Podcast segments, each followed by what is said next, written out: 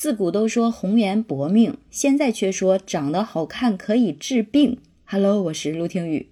最近关于颜值高的人不容易得新冠的一项研究报告刷爆了朋友圈，也有人说多运动能够预防新冠。针对这一说法，记者采访了四川省新冠肺炎医疗救治专家组的一个成员，也是第九批援鄂抗疫医疗专家于德海。他说：“这个事儿呢，虽然没有准确的科学依据，但是有一定的道理。怎么讲呢？他说，颜值高、长得好看，通常意义上是指一个人的状态比较好。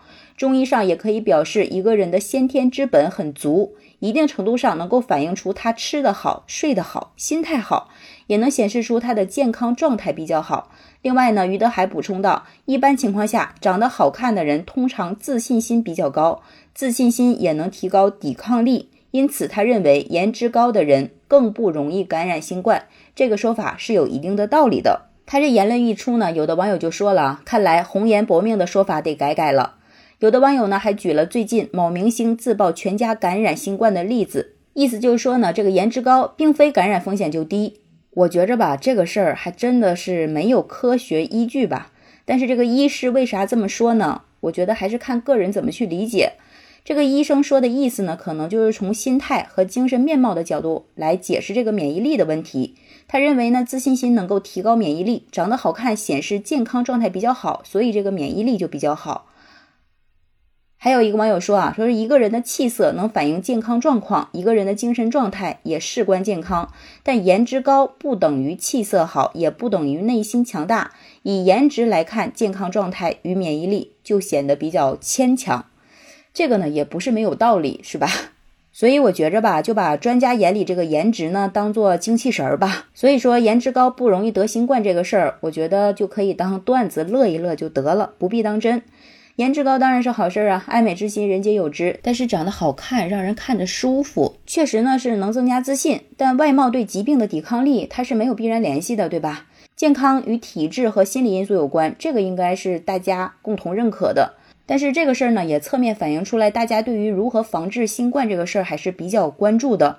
网上的说法呢也是很多，有的看上去似乎有一定道理，但是实际上呢并不是这样的，缺乏科学依据，也不靠谱。比如说饮高度酒可以对抗新冠病毒。对于这个说法，中国工程院的院士李兰娟就说了：“说医用浓度为百分之七十五的酒精可用于消毒医疗器械，但喝酒并不能防治新冠肺炎。长期喝酒还会导致机体免疫力功能下降，反而会增加感染的风险。同样呢，专家也说了哈，吃黄桃罐头之类的也不能让疾病逃之夭夭。他说，这个黄桃呢，虽然富含多种营养物质，有助于提高免疫力。”吃了呢，对身体确实是有好处，但是无法缓解疾病症状。你就比如说咳嗽的时候吃，可能还会加重症状。